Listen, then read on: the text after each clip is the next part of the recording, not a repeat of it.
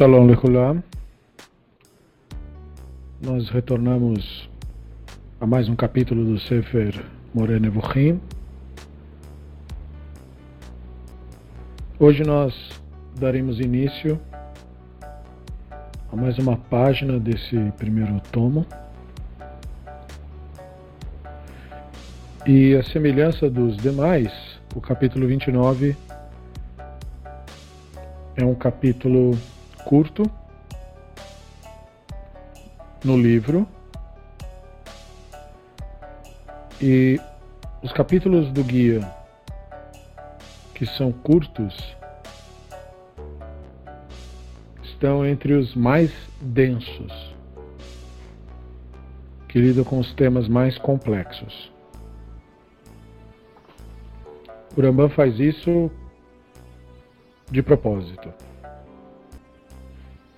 Se sabe que capítulos curtos, pela maioria das pessoas, são lidos de forma corrida, sem a devida atenção. E esse livro não foi escrito para quem lê de maneira corrida. Ele nem foi escrito para ser lido. Essa obra foi escrita para ser estudada, minuciosamente estudada.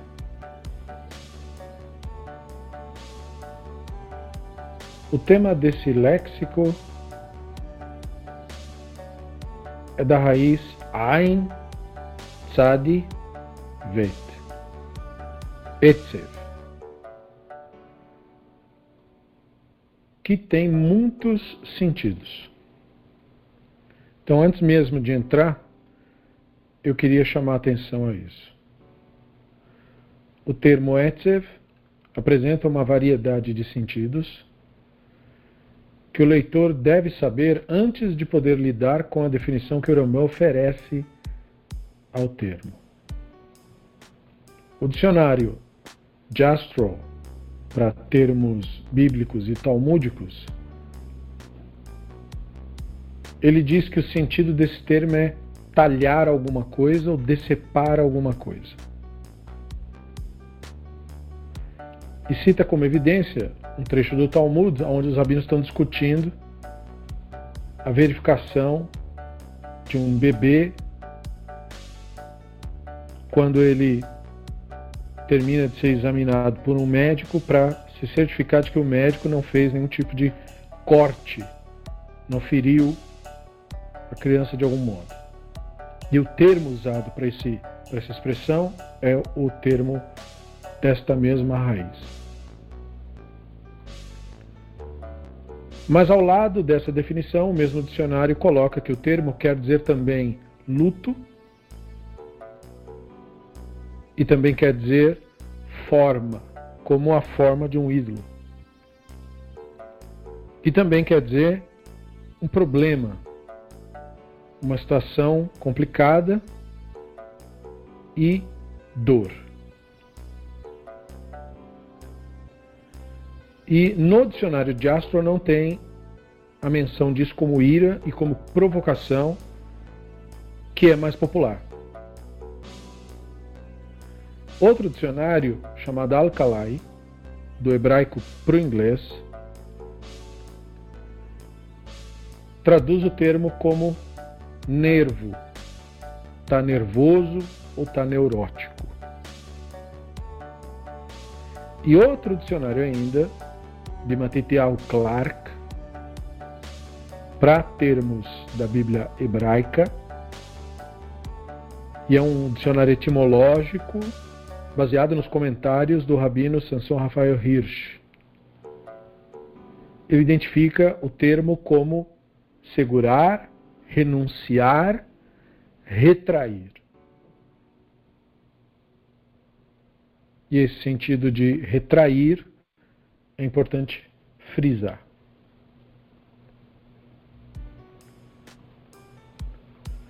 Os tradutores desse capítulo, em geral, traduziram a definição de acordo com o sistema dor, ira e provocação. Então a tradução não abarca todos os sentidos, pelo menos as traduções que ficaram populares. Não obstante a isso, as traduções em língua inglesa dos textos comprobatórios das definições 2 e 3 que nós veremos consideram o termo etzev como algum tipo de variação de luto e o Rambam não traduz senão como ira ou provocação e num, num sentido mais extremo, numa alusão, rebelião. Então, o problema do Ramban é que esses textos identificam a divindade com uma emoção, seja emoção de sofrimento no luto, seja com raiva, seja reagindo a uma provocação. Mas já é sabido que o divino não tem nenhum tipo de emoção, qualquer que seja a emoção, nem ódio, nem amor. E o Rambam tem consciência disso através da filosofia grega, pois a emoção é também um movimento, que na filosofia grega de Aristóteles é uma mudança. E mudança não se aplica ao divino. Tal como em latim, o termo passio de onde vem a expressão paixão, deriva do termo grego patos, que em geral, literalmente, se refere àquilo que recai sobre alguém. Geralmente, portanto, se refere ao sofrimento ou à dor. Por isso, a patologia, estudo né, das doenças. Ou a designação do que faz ou provoca a dor. Mas o divino não é movido, não é mutável, não é um objeto passivo sujeito a nada externo. O divino não é, como diria Spinoza, afetado.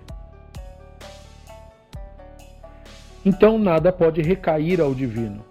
E, portanto, nenhuma emoção pode ser atribuída ao divino em nenhum tipo de circunstância. Então, o Rambam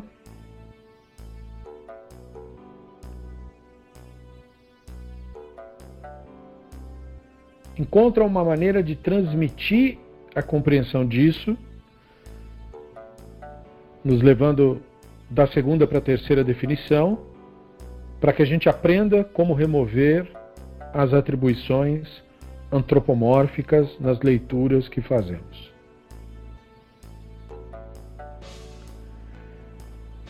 A sugestão que o Hirsch fez de tradução do termo como segurar, renunciar, é útil para captar a visão do Ramban nesse capítulo. Por isso que é importante mencionar. O texto comprobatório sugere um padrão histórico da expulsão edênica até a redenção mosaica. Essa é a saga, para quem não sabe, essa é a saga da Torá. A Torá é uma saga fechada. Ela não é uma saga que começa com Moshe e depois continua com os profetas para ser concluída pelo Messias. Não, essa não é nossa narrativa. Essa narrativa é de outra religião, não tem a ver conosco. Foi como outras pessoas leram ou resolveram interpretar a saga. Na Torá, a saga começa no Éden e termina no Sinai. É resolvida no Sinai. Portanto, tudo que acontece depois da entrada de Israel na terra de Israel é após a resolução da saga. O Adão é expulso do Éden no Bereshit e o Éden é restaurado através da terra de Israel com Moshe, através do Sinai. O Sinai é a retificação daquilo.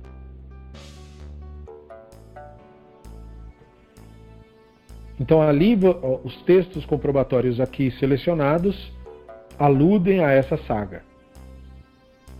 E nessa saga, você tem os textos aonde você tem cenas em que a divindade se arrepende da sua criação e muda as regras da existência. Estes arrependimentos são retratações da providência na narrativa, na qual o ser humano é deixado à sua limitação natural. No primeiro texto comprobatório, a transgressão do Éden faz com que o divino se arrependa de criar o Adão. Então, naquela cena onde tem a primeira menção de dor no texto, em associação direta com a concepção de corporalidade, portanto já que dor não é outra coisa senão físico.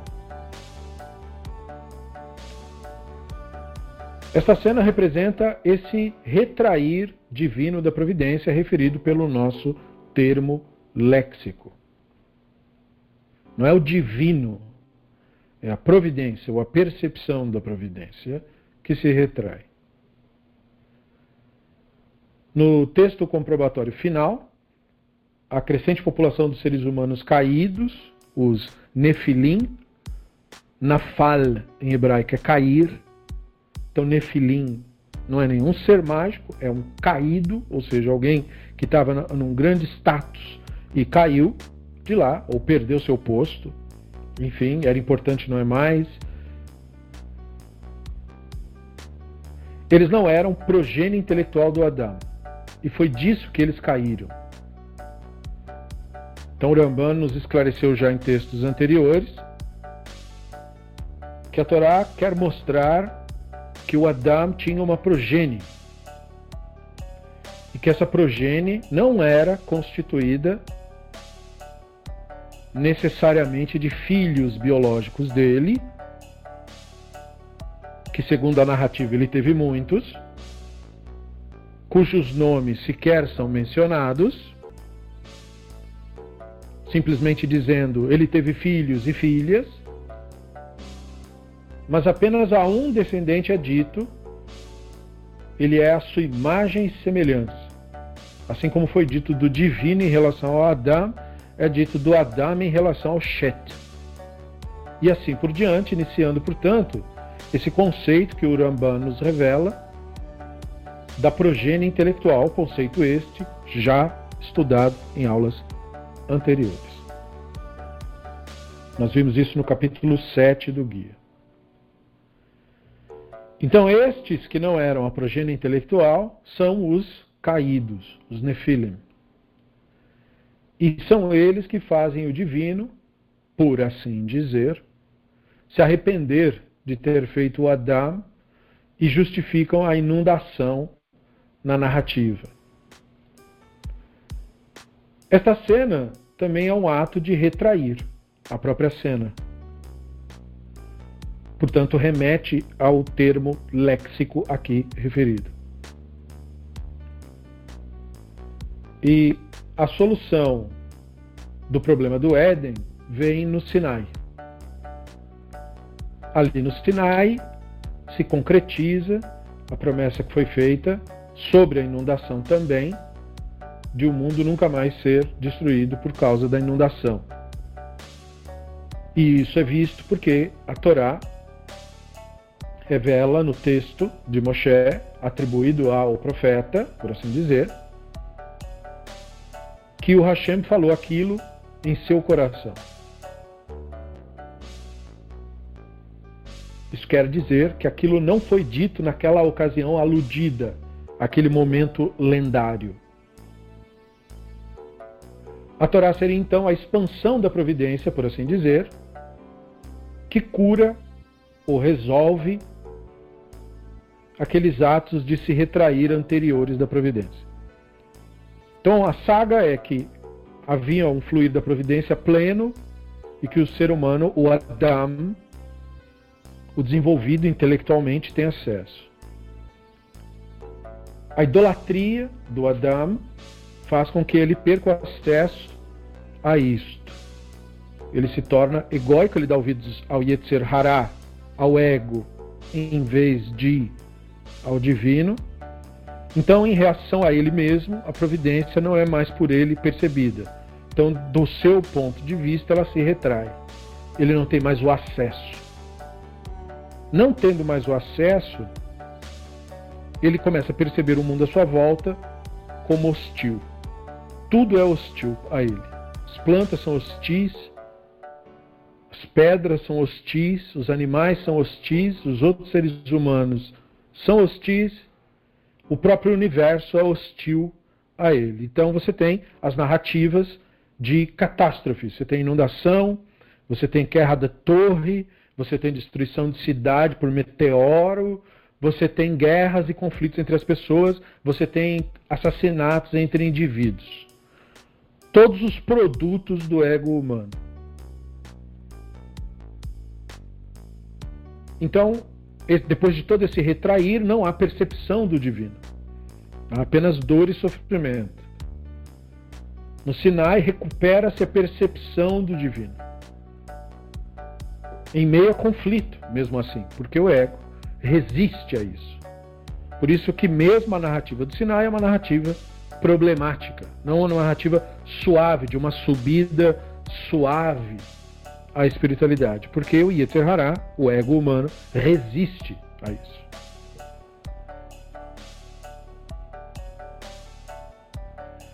O último texto comprobatório que nós veremos, que é Bereshit 6.7, Hashem se arrependeu de ter feito o Adão sobre a terra, isso afligiu seu coração. O texto precisa sempre ser lido com esse grau de atenção. Adam, como nós vimos, é um termo derivado da expressão Adamá.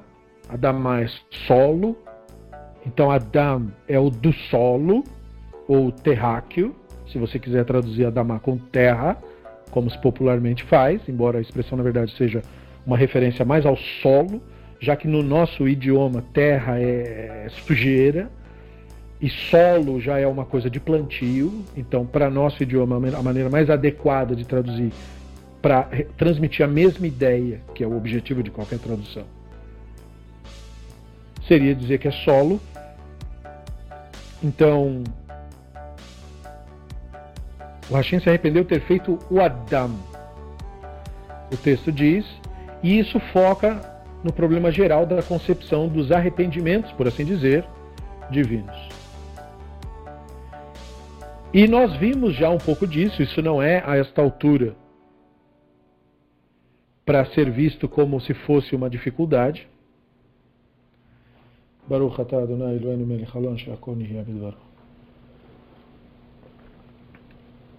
Isso não é para ser visto como uma dificuldade, porque no capítulo 23 nós falamos do conceito do ocultamento da face, que é análogo a este.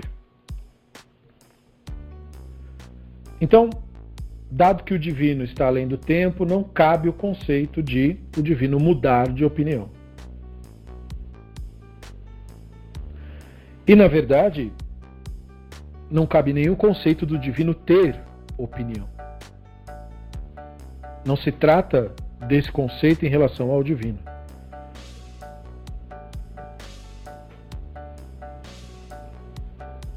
Se nós pensarmos sobre isso, opinião é um julgamento pessoal, um parecer pessoal, portanto, um pensamento. Não há pensamento no divino. Pensamento é um atributo de um cérebro. cérebros produzem pensamentos. Pensamentos são, portanto, simulações, não são coisas que existem de fato. São impressões estimuladas de uma determinada maneira dentro da mente. Nada disso se aplica ao divino, porque o divino não tem cérebro, não tem crânio, não tem cabeça, nem tronco, nem membros, nem corpo de nenhum tipo e de nenhuma natureza. Então o conceito não é para ser visto como se fosse literal.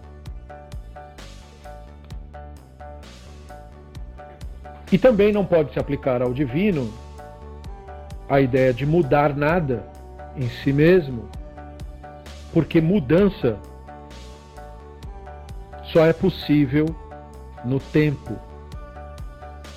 E o divino precede o tempo. O próprio conceito de tempo passa a existir depois da expansão e não havia antes. Portanto, não se aplica ao divino o conceito de mudança em nenhum tipo de atribuição. Assim, a criação, a existência, a realidade é um ato atemporal. Veio de um ponto em que não havia. O tempo veio do não tempo. O composto veio do não composto. E esta criação é que é referida como um pensamento divino. É isso que se refere o conceito de opinião ou ideia quando a gente usa isso em relação ao divino. O existente. Porque no divino só há unicidade. E a unicidade do divino é atemporal. Porque precede o tempo.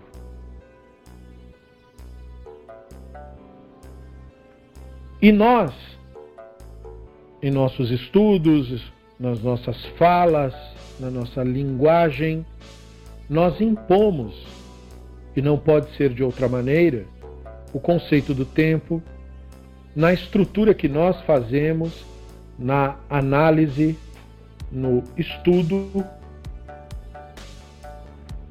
da criatividade divina. Isto é, o mundo, a realidade. E nós fazemos desse modo por uma razão óbvia. Nós estamos aqui.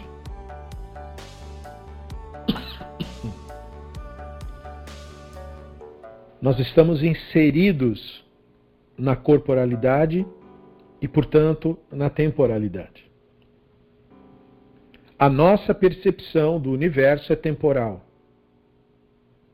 Portanto, a nossa mente é incapaz de acessar o divino. Sendo a mente incapaz de acessar o divino, apenas aquilo que não é a mente acessa o divino. E aquilo que não é a mente e que acessa o divino é o que chamamos de chamar.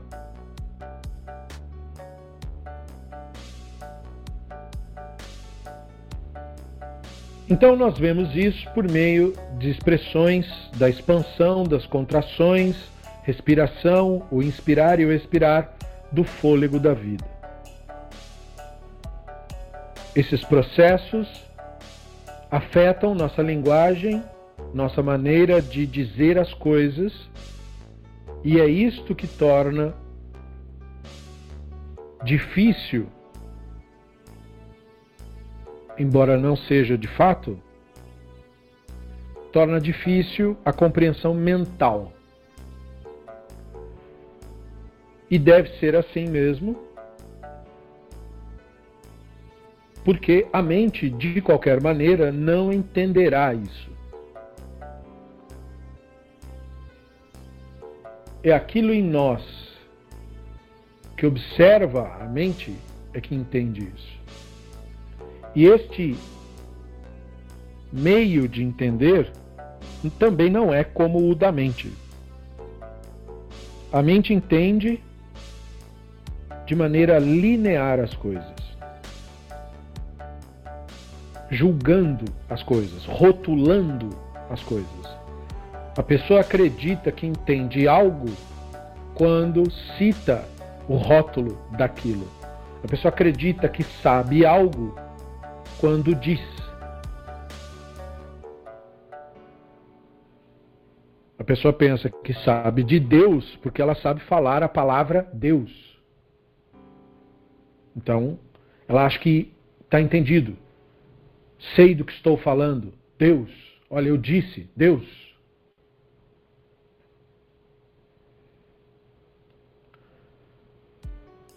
Mas Deus é só uma palavra. Não quer dizer nada.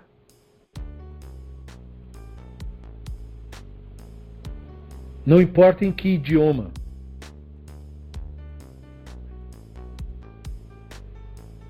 É um conceito, portanto, é uma ideia,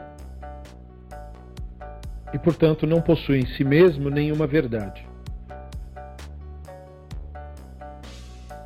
Porque nenhuma palavra pode descrever o atemporal, o que precedeu aquilo que deu origem ao tempo.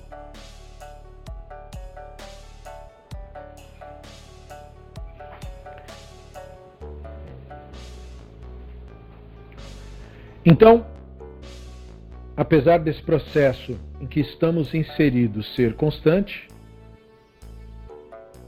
há um sistema unificado. E nós não experimentamos a realidade como um sistema unificado.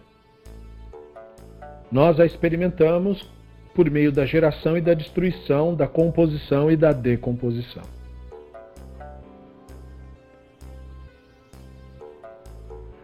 Então nós projetamos nossa existência do retrair providencial. E nós apelidamos isso, nossa tradição, eu quero dizer, de ira divina. Foi escolhido o termo Etzev para isso.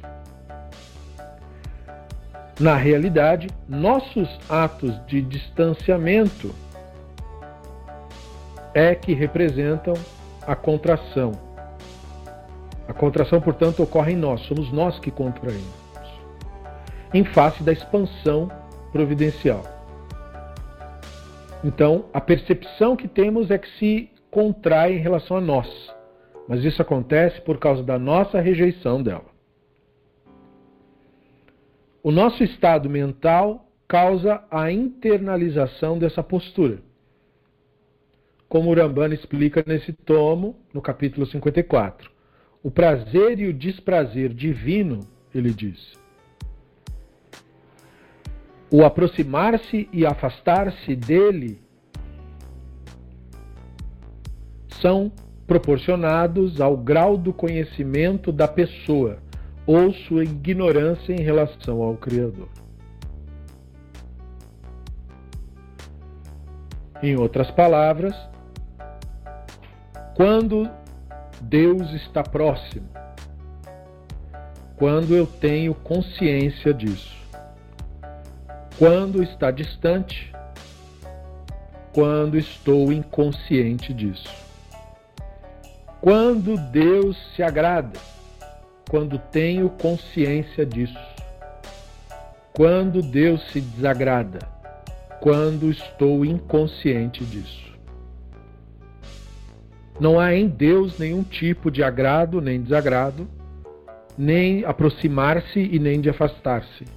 Não é um objeto que ocupa lugar em espaço nenhum e não é um ser biológico, humano, que tem prazer ou desprazer. É a nossa percepção que determina, e é para isso que estes termos apontam. Então, nós ainda estamos num capítulo léxico. Etzev, portanto, em geral, traduzido como dor, ira, provocação. Primeiro sentido do termo é dor, dor física. O segundo, ira. E o termo usado para isso é a frase Vaiteatsev el libo. Lhe pesou, popularmente traduzido, lhe pesou no coração. Então, na verdade, como o termo tem a ver com ira, se isso fosse levado em conta, deveria se traduzir e lhe irritou o coração, ou se irritou no coração. Essa é uma determinação relacionada à ira, em vez de pesar, como é popularmente traduzido. A ira é evocada porque a cena envolve idolatria. E porque é em seu coração, porque a punição é sem advertência. E o terceiro sentido é provocar e causar ira, irritar. Vai ter libo no sentido de provocação ou rebelião humana contra o divino, que é algo projetado sobre nós mesmos. Coração, o termo coração, é também um termo homônimo para indicar vontade, que por sua vez é um conceito homônimo quando aplicado ao divino. Então vamos ver a, as ocorrências da definição 1 dentro dos seus devidos contextos. O Rambam nos dá Bereshit 3, 16 e 17. Ela Isha Amar, Harbe Arbe, Itzvonech, Veharonech, Be'etzev, Taldei Vanim, Ve'elishech, Teshukater, Veu Imshalbach. A mulher, ele disse, aumentarei muito sua dor no parto.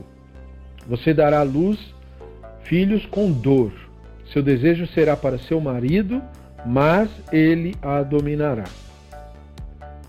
O Adam Amar, que chamata lekol ishtecha, vatuchal mina etz asher tziviticha lemor, lo tuchal mimenu. Arura ha'adama Savon Tochlena Kolime Chayecha.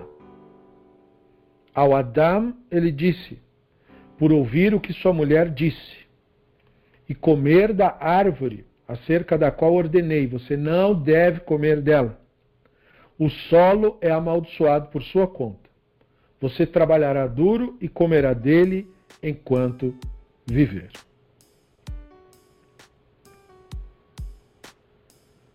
Esses versos usam versões do termo Etzev três vezes. Urashi, ao comentar, citando o Talmud, corrobora com a definição dada pelo Rambam de que Etzev significa dor e não pesar, citando dor do parto e dores de gravidez como evidência disso, como faz o Talmud no Tratado de Eruvim 109b com este trecho, a Torá relata na narrativa da criação o surgimento do sofrimento por causa da dor.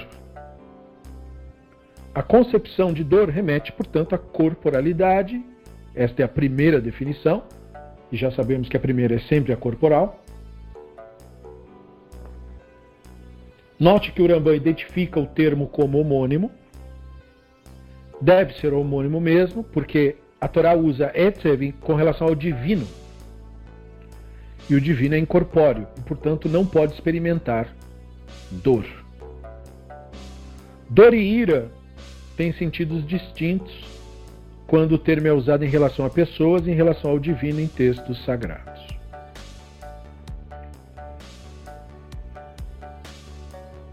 Então, nesse primeiro texto, você tem, você é trazido à consciência de que a dor não pode se referir ao divino literalmente. Dor é um aviso do sistema nervoso de que tem algo errado. Portanto, dor não é um problema.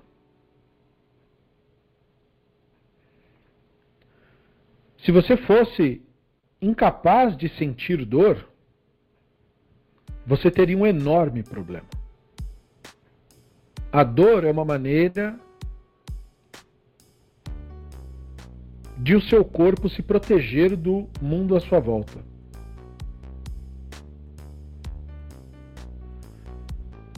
Então, é uma patologia a incapacidade de sentir dor. Atualmente, isso é chamado de Síndrome de Riley-Day.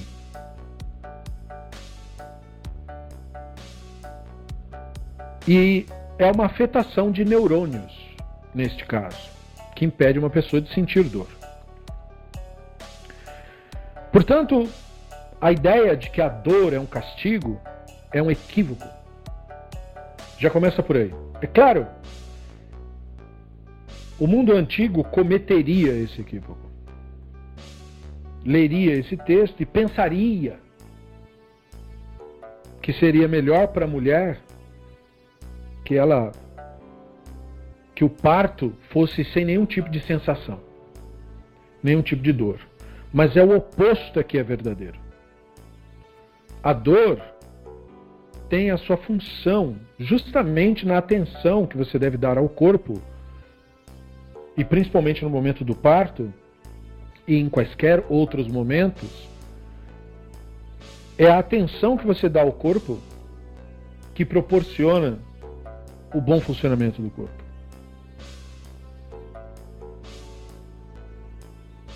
Então, quando nós lemos o texto dizendo, quando o Hashem diz que vai aumentar a dor no parto, a dor do parto é uma dor excruciante, de acordo com o testemunho das mulheres. E a experiência é distinta, de mulher para mulher.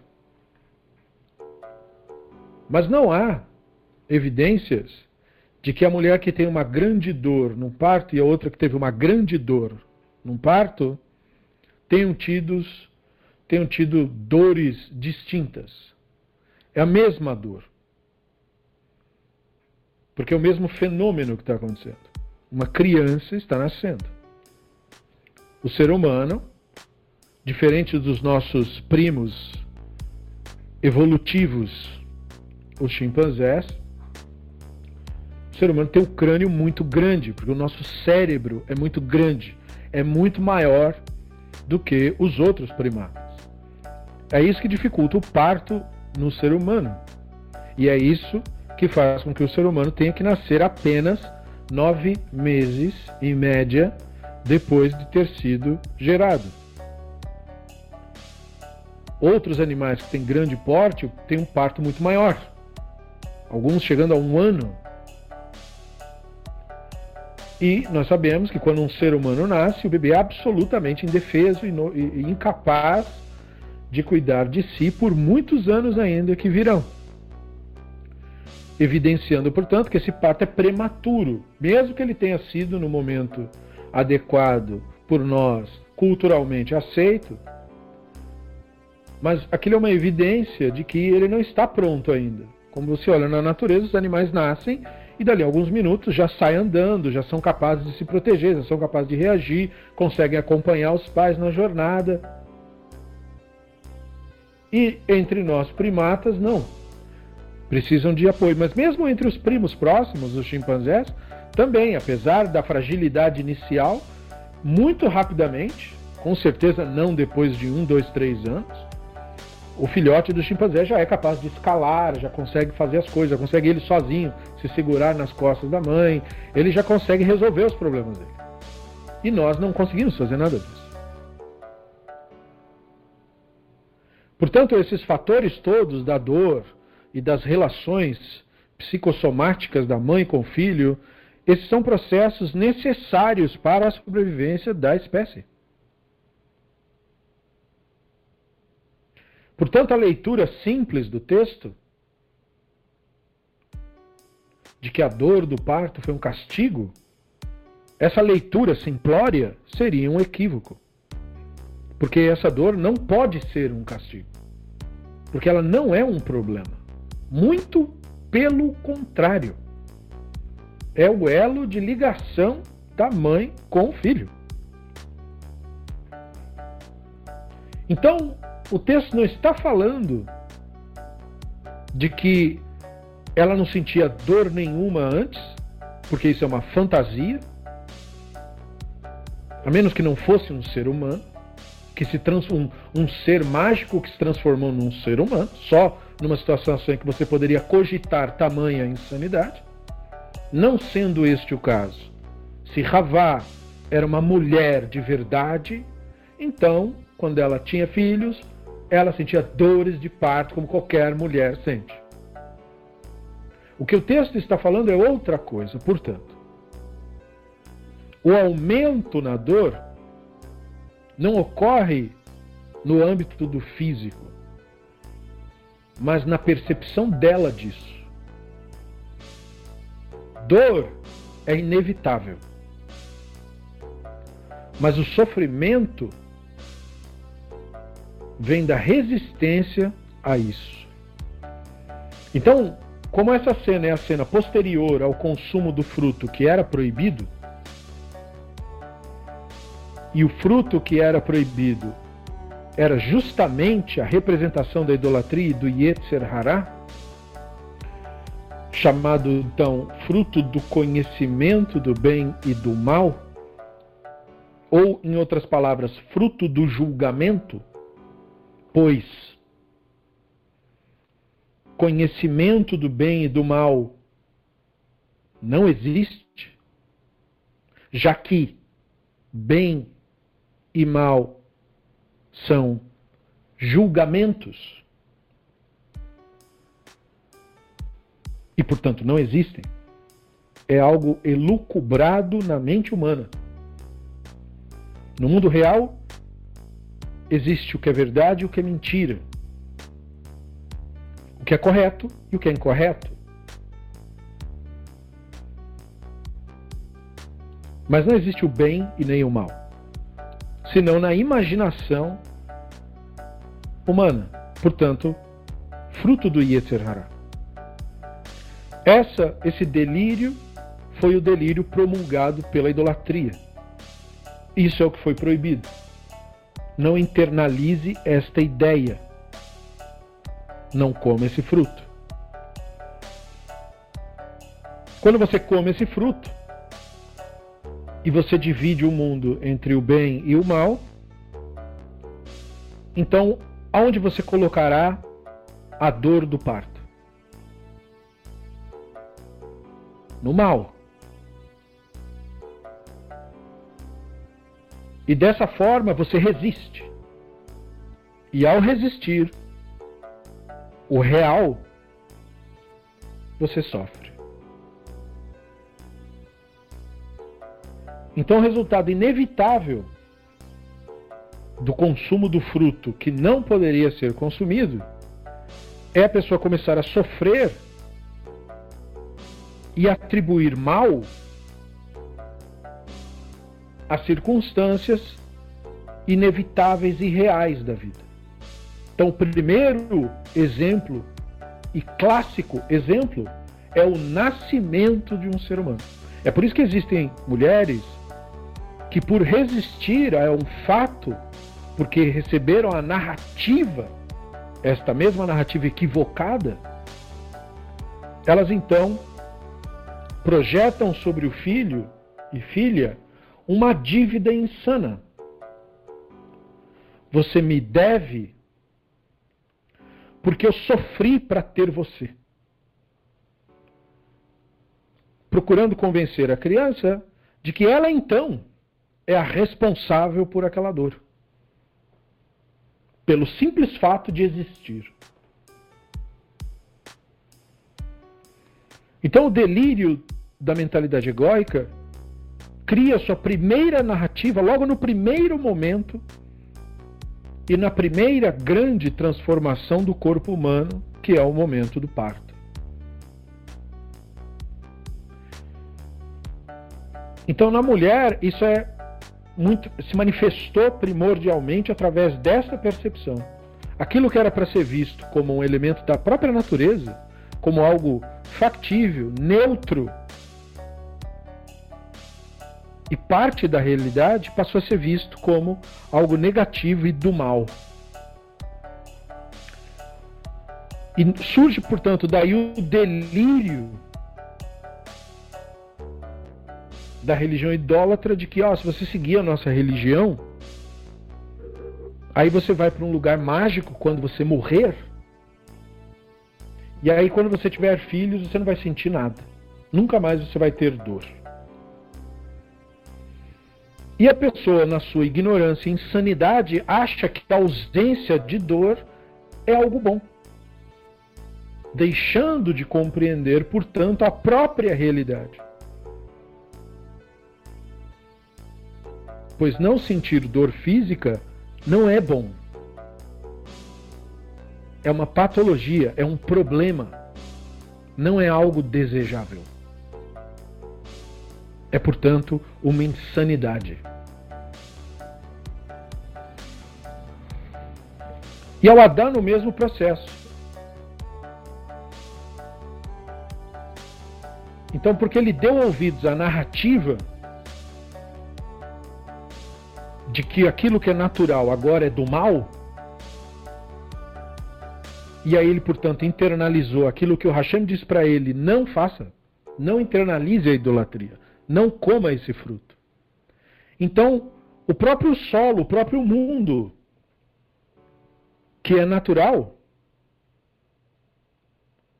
se torna amaldiçoado, maldito para ele.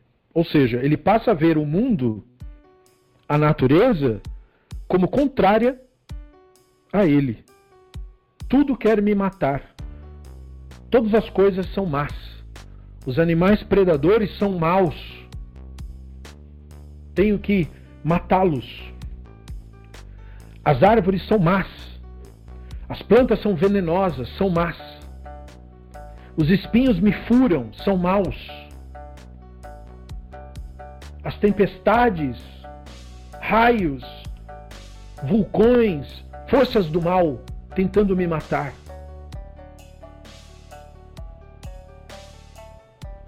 Do chão saem escorpiões, aranhas, insetos, maus, cobras, más, lagartos maus.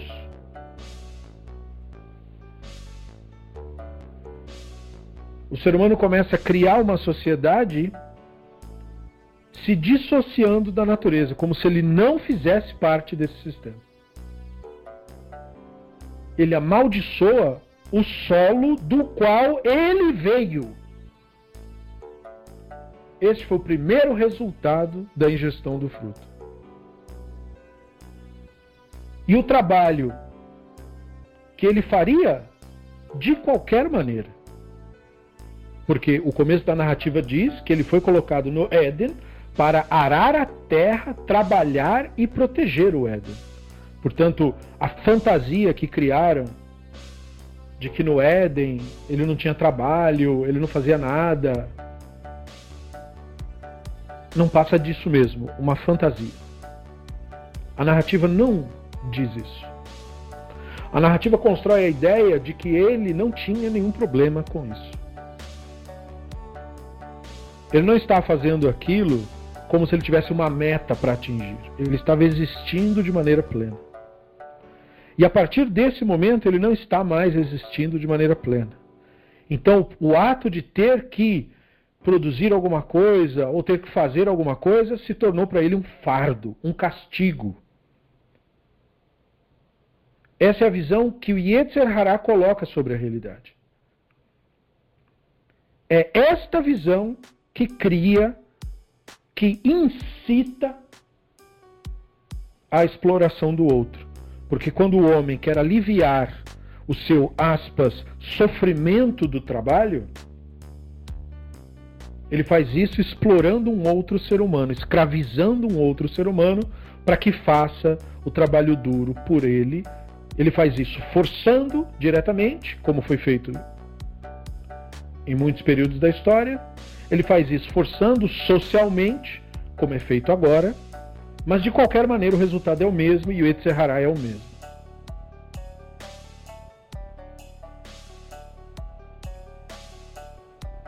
É por causa dessa visão do Yetzer Hará que varrer o chão é considerado menos digno do que gerir. O cara que é o gestor, ele se acha um ser humano superior ao outro que simplesmente limpa o prato. Porque ele entendeu, ele absorveu a fantasia de que o trabalho duro é um castigo.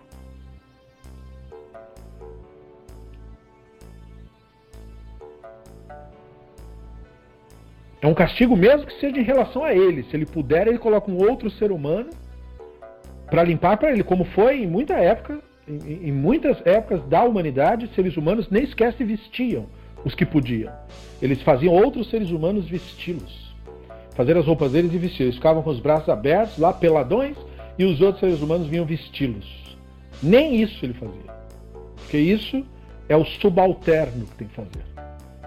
Não preciso nem dizer que na, em períodos como na era Tudor, períodos medievais como na era Tudor, os reis nem sequer se limpavam. Outra pessoa que tinha que vir limpá-lo. Tudo vem do Yetzer Hará, vem desta narrativa.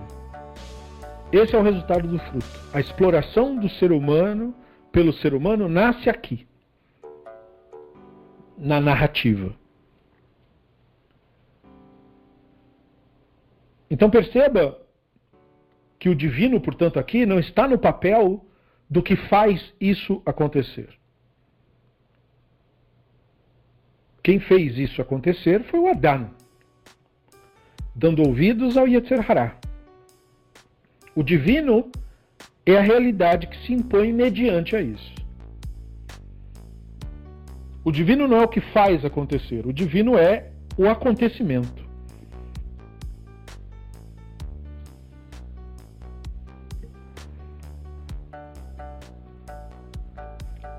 Na segunda definição, nós temos Melachin Aleph, no primeiro capítulo, versos 5 e 6.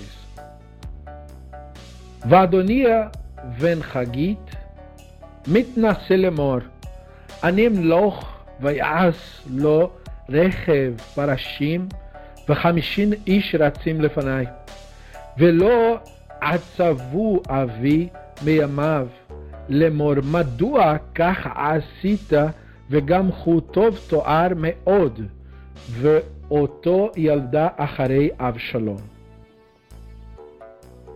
Adonia, o filho de Hagit, passou a declarar-se rei. Para isso, preparou carruagens e cavaleiros com 50 homens para marcharem diante dele. Seu pai jamais o tinha confrontado ao longo de toda a sua vida, questionando: por que, que você se comporta dessa maneira? Além disso, ele era um homem muito bonito. Havia nascido depois de Absalom. Então Ramban diz que Etzev aqui denota ira nos seus textos comprobatórios de definição 2.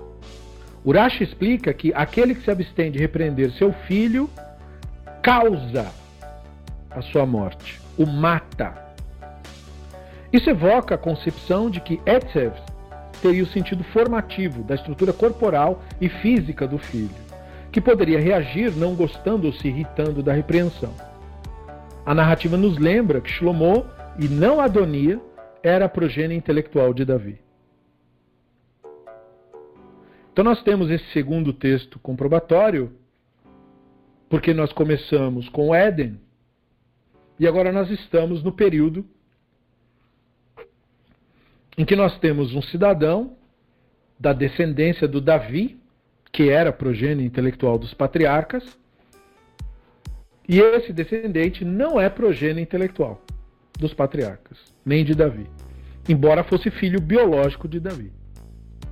Isso é mais uma evidência da falácia, da fantasia, do delírio do ego humano sobre o mito do sangue judaico, sangue judeu. Uma concepção puramente racista e absolutamente fantasiosa e que infelizmente é repetida porque o Yetzer Hará está refletido na maior parte das religiões e é por essa razão que narrativas que aumentam as, a, a, identidade egóica, como a narrativa racial, o mito racial, são tão atraentes para o Yetzer Hará, porque ele pode, destas narrativas, aumentar o seu senso de identidade. E uma característica de alguém suplantado pelo Yetzer Hará é exatamente a descrição aí do Adonia. Ele se declara rei. Isto é, o mundo existe por minha causa. Eu sou importante. Quem é você? Eu sou importante. Eu sou o grande fulano de tal. Sabe o meu sobrenome? Chavolevski. Ou whatever. É muito importante. Você tem que concordar que o meu nome é muito importante. Porque eu sou muito importante. Então, ele arrasta outras pessoas na sua fantasia. Ruma carruagens, ande diante de mim, concordem comigo, digam que eu sou muito importante. E o texto revela algo, né? Ele não era alguém que os pais tinham dito: por que você está agindo como um idiota? Nunca tinha dito isso para ele. Ele nunca escutou um não. Um não, você não é inteligente um não, o seu desenho não ficou bonito, precisa melhorar. Um não, a sua letra não está bonita, letra feia, precisa melhorar essa letra. Horrível isso, eu não estou conseguindo ler o que você escreveu. Ele não ouviu um. Sua nota está péssima. Não, não é um bom resultado isso. Não está ok, precisa melhorar. Essa é uma característica do Yetzer Hará. Ter problema com não. E, além disso, ele tinha um agravante por ser uma pessoa bem apessoada. Pois uma das coisas com as quais o Yetzer Hara se apega é com a aparência. Uma das primeiras formas através das quais o Yetzer Hara cria o seu senso de identidade. É através da aparência. Por isso que quando o Yetzer Hara começa a se manifestar no ser humano, desde a mais tenra idade, desde a sua juventude, uma das suas principais manifestações via comportamento é o excesso obsessivo com a própria aparência. Eu não vou sair na rua porque eu não estou com a aparência. Porque o Yetzer Hará se projeta através do julgamento. Então, mais importante do que a própria vida é o julgamento do outro. E não é raro ouvir falar de adolescentes que preferem a morte do que um mau julgamento do outro. Alguns se suicidam literalmente só por causa disso. O que aconteceu? O Yetzer Hará aconteceu. A inconsciência aconteceu. É, o Yetzer Hará é uma completa deturpação de nossa percepção da realidade. E é sinal, portanto, daqueles que não são progênie intelectual de Adão.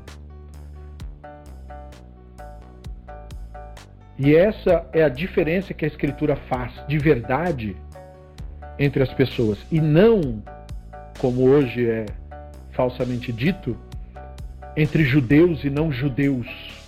Como falamos, haviam doze tribos em Israel. Judá e Rudá era apenas uma delas. Então é claro que não é esta tribo que define quem é Israel. Nem mesmo o termo Israel era aplicado à tribo de Judá, Israel era aplicado apenas às dez tribos. Haviam dois grupos em Israel. E basta ler o texto e verificar isso. Israel, o reino de Israel, e o reino de Judá.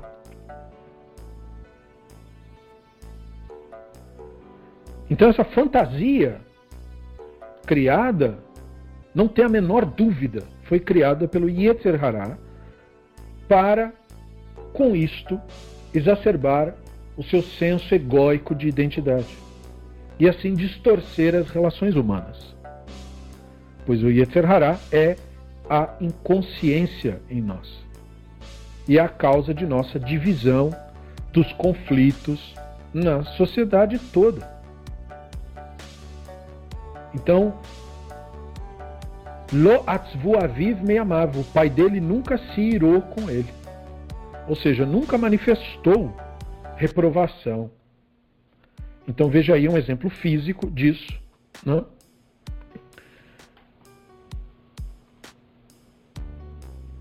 E o complemento que ele dá é Shmuel Aleph 2034, aquele mesmo termo referido. ויקם יהונתן מעם השולחן בחרי אף ולא אכל ביום החודש השני לחם כי נעצב על דוד que exclamou Avi. Jonathan se levantou da mesa, furioso, e não comeu a refeição do segundo dia do mês, tanto por estar aflito por Davi, quanto porque seu pai o tinha envergonhado. Jonathan sabia que o Davi seria o próximo rei, apesar do desejo do Shaul de que ele fosse o sucessor. O Ramban diz que o Jonathan estava irado por Davi. Jonathan reconhecia Davi como a verdadeira progênie intelectual dos patriarcas, na visão do Ramban, proveniente do profeta Shmuel,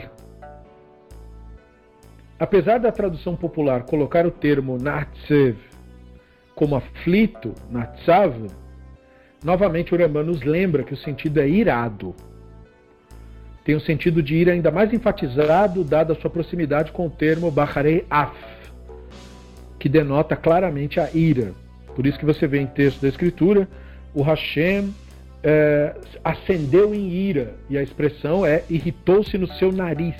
Af é uma expressão da Bíblia hebraica comumente usado para é, denotar a ideia de ira. Porque a pessoa é, irritada respira de uma maneira muito forte e ela geralmente bufa, né? ou seja, respira pelo nariz, faz um barulho. Né? Então é como se ela estivesse bufando de raiva. E portanto, o af é, é uma expressão utilizada para expressar essa ideia. Então, novamente, nós temos um exemplo de uma relação que era afetada pelo Yetzer Hará, né? de pai e filho nesse caso, Shaul e o Yonatan. E o Shaul era absolutamente suplantado pelo Yetzer Hará, pelo ego, e ele tinha essa essa concepção de que ele era muito mais digno do reino por achar que a dignidade tinha uma coisa que ver com família, exatamente como fazem hoje. Quem é o judeu verdadeiro? É o da família verdadeira, que tem o sangue verdadeiro.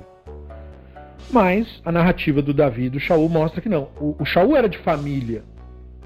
Ele que tinha uma grande linhagem, por assim dizer, se você assim preferir.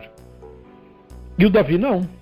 O Davi era de uma pessoa não importante, não tinha nenhum tipo de relevância do ponto de vista. Ele não tinha um sangue é, considerado digno. Mas aí vai o profeta, interfere e diz: o Hashem diz que é ele. Portanto, desconsiderando as narrativas familiares. Então é uma evidência, mais uma vez, do Yetzer Hará interferindo na percepção humana da realidade e, portanto, do divino que gera todos os problemas. E é necessário que nós estudemos isso. Que nós vejamos isso. Essa é a realidade. O texto seria fantasioso se o texto nos dissesse que desde o período da outorga da Torá e, em diante foi tudo uma maravilha, nada deu errado, foi lindo, assim, um paraíso. Isso é uma fantasia. Isso nos faria desconfiar do texto como um texto que não faz uma análise interna, uma análise crítica, não tem um olhar crítico. Fantasia os personagens, eles não erram, eles. Não. É para mostrar como o Yetzer Hará afeta. Nós já temos a, a, a indicação de qual é o problema e nós temos também a cura. Mesmo assim, o problema persiste. Então perceba, a questão do Yetzer Hará é uma questão da identificação mesmo. O Yetzer Hará não é mantido no mundo porque ele é muito forte. Ele é mantido no mundo porque as pessoas desejam, se afeiçoam ao sofrimento que ele causa. Porque o que oprime também é oprimido. O que faz sofrer também sofre. Mas como na identificação do Yetzer Hará, ele extrai o seu senso de identidade exatamente do sofrimento, então não há desejo de que esse sofrimento seja resolvido, a menos que chegue num ponto em que ele se torne insuportável para a pessoa. Enquanto ela conseguir suportar, o Yetzer Hará manterá, porque ele extrai identidade do sofrimento. Eu sou sofredor. Viu o que aconteceu comigo? Você nunca conheceu uma pessoa que você falou, eu tô com uma dor de cabeça, e eu que estava com enxaqueca. Tive uma enxaqueca. E se você disser, é, eu estava com uma enxaqueca hoje, e eu que tive um tumor, você sabia que eu tive um tumor? Eu tive um tumor, foi retirado, um cisto, quase que eu morri. Eu tô com uma dor aqui do lado, e eu que tô com pedra no rim. Sabia que eu tô com pedra no rim? É uma dor insuportável. Sabia que eu ando sempre doente? Sabia que eu tenho muitas dores? Sabia que eu tenho muito sofrimento? Sabia? Sabia que a minha vida é muito difícil, muito horrível? Eu tive muitos traumas, muitas dores. Eu sou essas dores. Essa é a minha história. Quer saber da minha história? Eu tenho muitos sofrimentos. Quer ouvir os meus sofrimentos? Chegue numa, num grupo de pessoas e comece a conversar sobre isso. Para você descobrir como Yetzirah é. Chegue num grupo de desconhecidos e fale de problemas para você ver. Quanto de atenção você recebe. O Yetzer Hará extrai identidade disso. Ele procura por isso. Publique um texto dizendo tive dores e não sei o que. Quantas respostas você não vai ter? Já ah, eu também, eu me sinto assim também. Eu também tive muitas dores, eu também tenho muitos problemas. O Yetzer Hará extrai o seu senso de identidade dessas narrativas.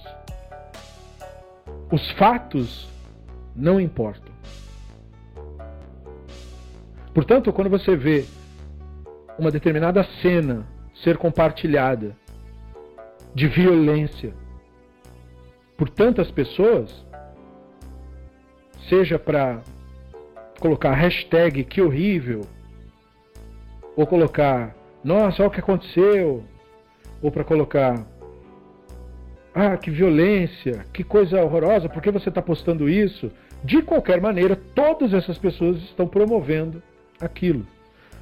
Tudo que evoca violência, dor e sofrimento tem muito mais a atenção dos seres humanos, por causa do Yetzer Hará, por causa do culto ao sofrimento. Eu não preciso dizer que, dentre as religiões do mundo, uma das maiores justamente presta culto para um cadáver espancado. Porque isso, as pessoas se sentem identificadas com isso. Eu sou esse cadáver espancado. Nós precisamos passar por isso. Então essas pessoas olharão o sofrimento na humanidade e isso não muda. Eles não vão cogitar um mundo sem isso. Por quê? Porque é muito sofrimento. O sofrimento faz parte para nos purificar, é dito.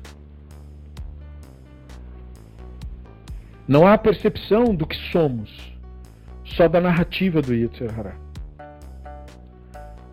Mas só há sofrimento quando há resistência.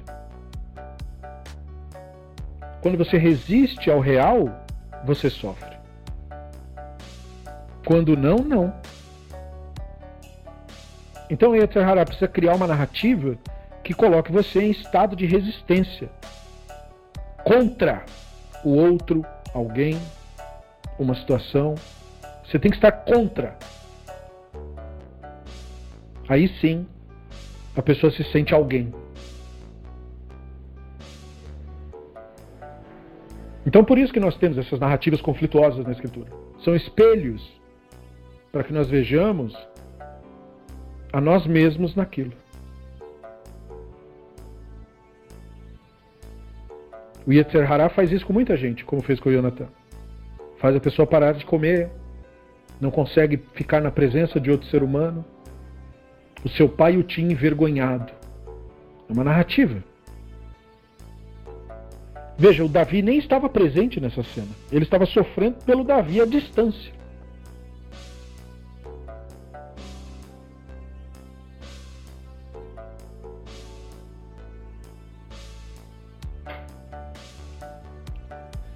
Então, na terceira definição,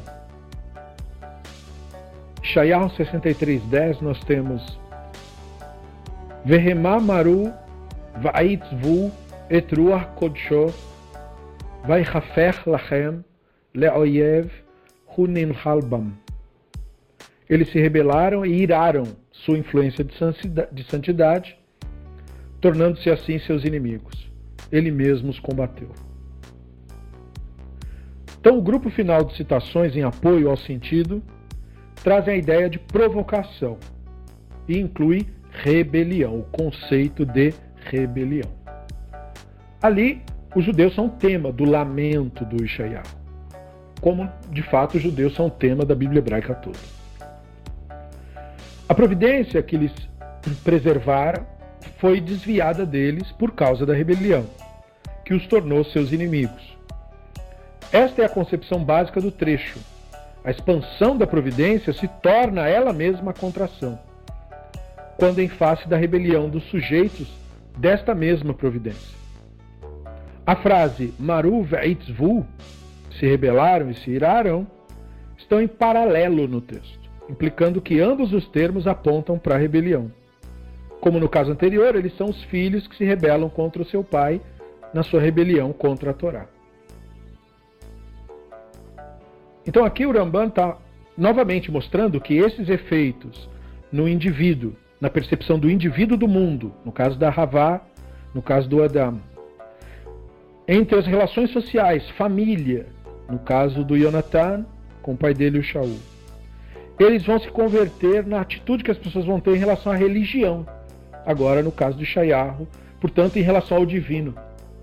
Assim como elas se tornam inimigas da realidade, se tornam inimigas umas das outras, é isso que as torna inimigas, por assim dizer, do divino. O Yetzer Hará precisa de inimigos. Mais importante para as religiões do mundo do que ter uma ideia de Deus é ter uma ideia do diabo. Mais importante do que Deus é o inimigo de Deus. Que o inimigo de Deus é o que faz a pessoa buscar o Deus. Então, é por isso que em templos, mais do que falar em Deus, eu preciso falar no inimigo de Deus. Mais do que falar nas coisas que a gente aprova, eu preciso falar das coisas que a gente condena. Mais importante do que falar do que a gente valoriza, eu preciso falar do que a gente despreza. Mais importante do que te incentivar a fazer uma ação boa é incentivar você a condenar também e a brigar também e a participar junto comigo na guerra mais importante do que eu definir para você quem são seus irmãos é definir para você quem são seus inimigos.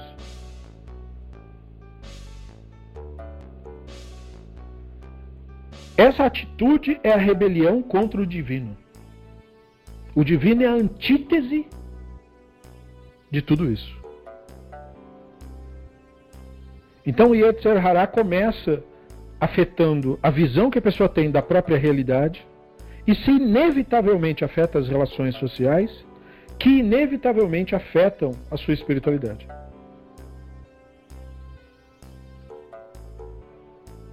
Então, a mesma providência que os beneficiava, ela mesma se torna sua adversária. Remetendo, portanto, ao que falamos antes do Adão. Não é que a Terra, o planeta Terra, ou o chão da Terra, foi amaldiçoado no sentido da mitologia e, e do misticismo. Isto é, tem uma força maléfica. E quando você planta uma maçã, a maçã sai com uma boca e com dentes, e aí na hora que você vai pegar a maçã, ela morde a sua mão. É uma maçã maldita. Ou então a maçã da Branca de Neve, que tem um ácido. Se você pegar ela na mão, ela queima a sua mão. E se você comer, por alguma razão, você só dorme. Devia te derreter todo por dentro. Né? Não, não é esse tipo de maldição. A maldição ou maldizer não é da parte do divino. Quem maldiz somos nós. A pessoa devia ter essa percepção. Não é o divino que maldiz nada, é o ser humano que maldiz. É o ser humano que acorda num dia que está chovendo e diz que droga, está chovendo, que tempo horrível, ele diz.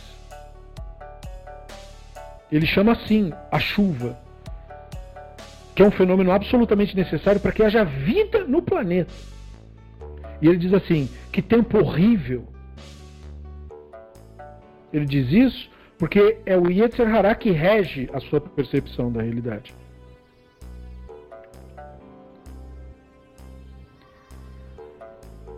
Então, quando o Yetzer Hará é a nossa percepção do real, a Terra é maldita por nós. Por isso que o Hashem disse: a terra é maldita por sua causa.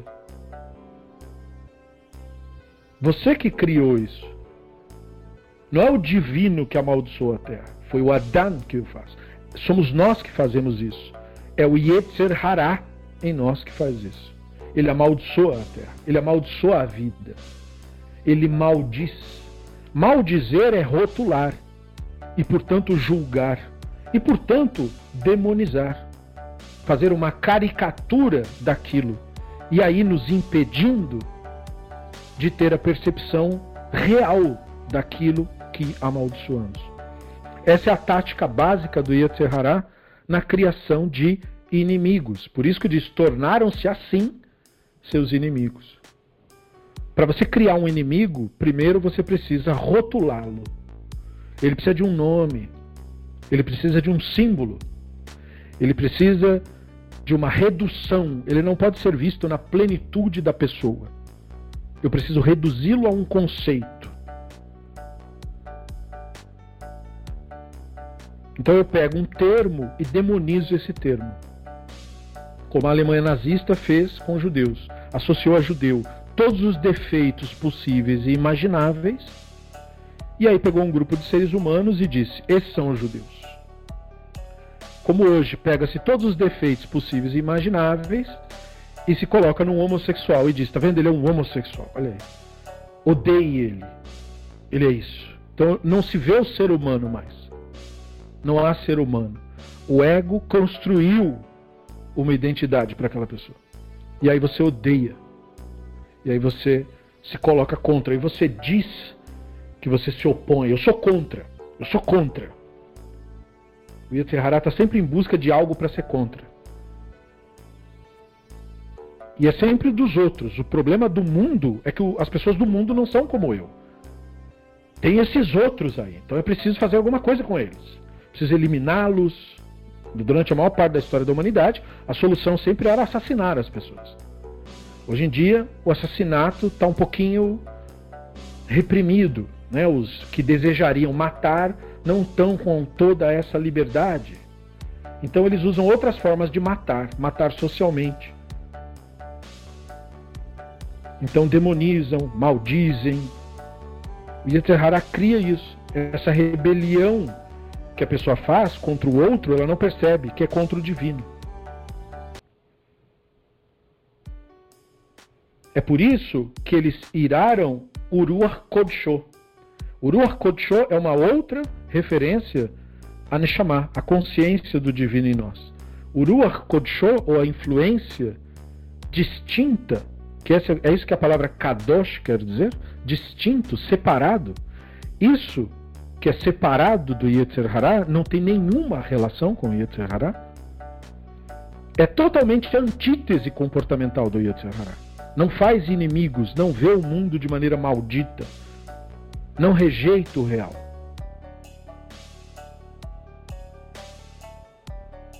Então a ira, portanto, é citada porque ela é o símbolo maior da idolatria. Isto é provocado pela idolatria. A idolatria cria uma ruptura, portanto, cria uma ira.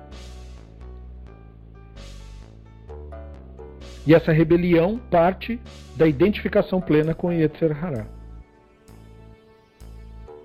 E a primeira característica, distorcer a visão de realidade que a pessoa tem. Em seguida, distorcer e destruir as relações sociais da pessoa. E então, destruindo assim a sua espiritualidade. Porque sem uma visão de mundo plena e sem uma capacidade de lidar com outros seres humanos, não há espiritualidade. Por isso que quando Yetzirah monta religiões, essas religiões têm características. Por exemplo, elas se isolam. Como eles fazem uma imagem caricata disso, então, geralmente decidem que todo mundo tem que pôr a roupa do mesmo, do mesmo jeito, da mesma cor, tem que botar o mesmo cabelo, tem que falar as mesmas palavras, tem que acreditar nas mesmas coisas. E principalmente tem que acreditar nisso aqui que eu estou mandando, nessa lista aqui, essa lista, essa que é a verdade. Para quê? Porque como é uma lista muito restrita e distorcida das coisas, então eu tenho uma ampla gama de pessoas que não vão fazer aquilo para eu os considerar meus inimigos ou meus inferiores. Ou a escória para qual eu vou direcionar o meu desprezo quando o Yetzirah precisar se alimentar. Pois o Yetzirah, desse modo, ele tem alimento abundante. O Yetzirah se alimenta da identificação. Então eu preciso dos meus inimigos. Eu preciso deles para que eles digam quem eu sou. E os meus inimigos precisam de mim para que eu diga quem eles são. Para que tenhamos a nossa missão. Então, isso é uma, é uma compreensão do mundo em que nós estamos e dos efeitos daninhos do fruto do conhecimento do bem e do mal. A solução para esse problema foi dada: é a Torá. Mas como um fruto que você pode segurar e não comer, até hoje o fruto que é ingerido é o fruto do conhecimento do bem e do mal e não o da árvore da vida. Esse não é ingerido. É por isso que a pessoa não estuda a Torá para expandir-se, para se livrar do ego humano. Pelo contrário, ela estuda, ela lê o livro, o que mal e porcamente poderia ser chamado de estudo. Ela lê o livro para aumentar a sua identidade egóica, para ser mais, para ter mais razão, para ser mais certo, para ter, para estar certo. Porque eu preciso estar certo. Só que para estar certo, eu preciso fazer o outro estar errado. E o Yetzirah se alimenta disso. Se alimenta dessa identificação. Então, esses são todas as características de quem não é progênio intelectual de Adão, nem dos patriarcas, nem de Moshe, nem de nenhum dos sábios. Não tem nenhum tipo de relação com eles. E família, o mito do sangue, que é só uma fantasia, esta, a mais patética de todas as fantasias até o momento mencionadas, essa é a mais patética de todas elas. Porque ainda quer se valer de um falso cientificismo ridículo, assim, que você percebe que o Yetzirah, ele tem mesmo é, como principal característica a infantilidade, a imaturidade. Porque você vê isso aí da boca de pessoas que supostamente leram alguma coisa na vida. Então, você percebe que o grau de inconsciência por parte do Yetzirah é muito profundo, afeta qualquer tipo de pessoa e não é sem razão que o divino, em primeiríssimo lugar, ordenou: não coma esse fruto. Se você entender isso, você entenderá porque esse é o primeiro mandamento da Torá. Primeiro, primeira coisa que você abre o Sefer Bereshit, a primeira coisa que você aprende do divino é não pode comer esse fruto. E aí você entende, não pode mesmo, porque ele é a raiz de todo mal. Tudo que você acha que está errado no mundo, não é com o mundo que está errado, nada. É o Yetzer Hará. É o ego humano. É a identificação com crenças e opiniões. É a criação fictícia de identidade que faz com que os seres humanos vivam nesse universo mental delirante e em constante conflito, absolutamente inconscientes do caos que estão provocando e da destruição que estão promovendo contra si mesmos. Resultado dessa destruição, a própria aniquilação.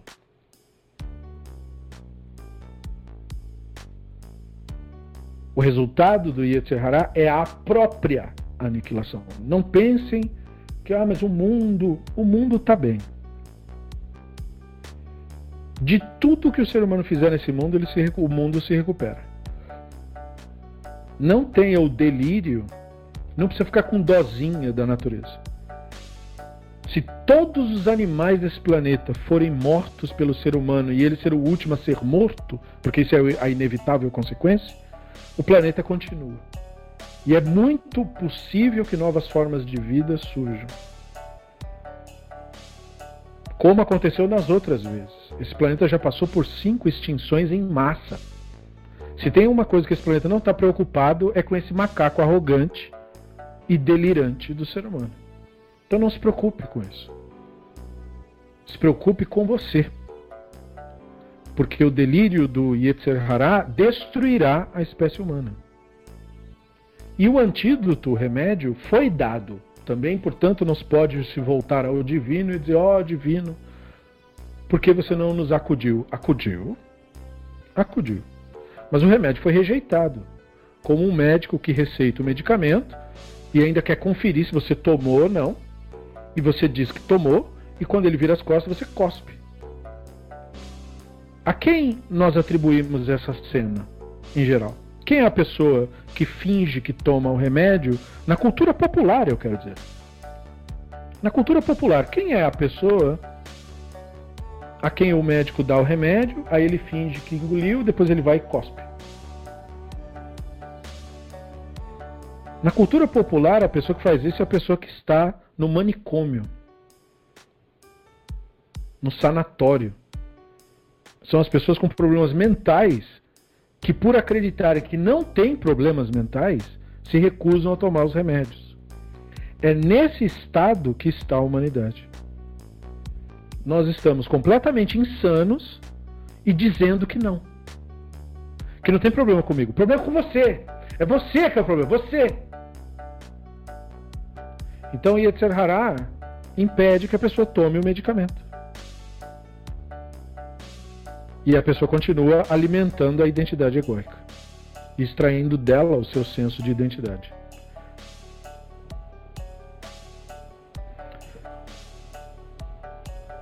Bom, como vocês viram, o tema é denso. E há muito que explorar, mas nós temos limite no horário.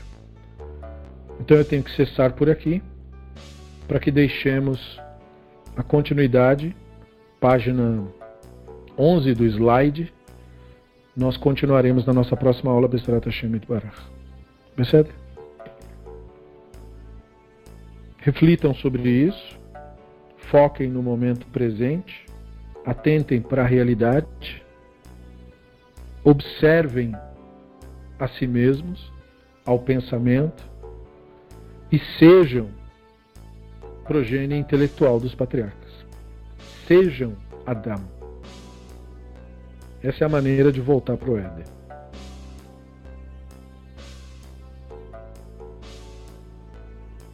Muito obrigado a presença de todos. Uma boa noite. Lehitraot. E até a próxima, Besrat Hashem.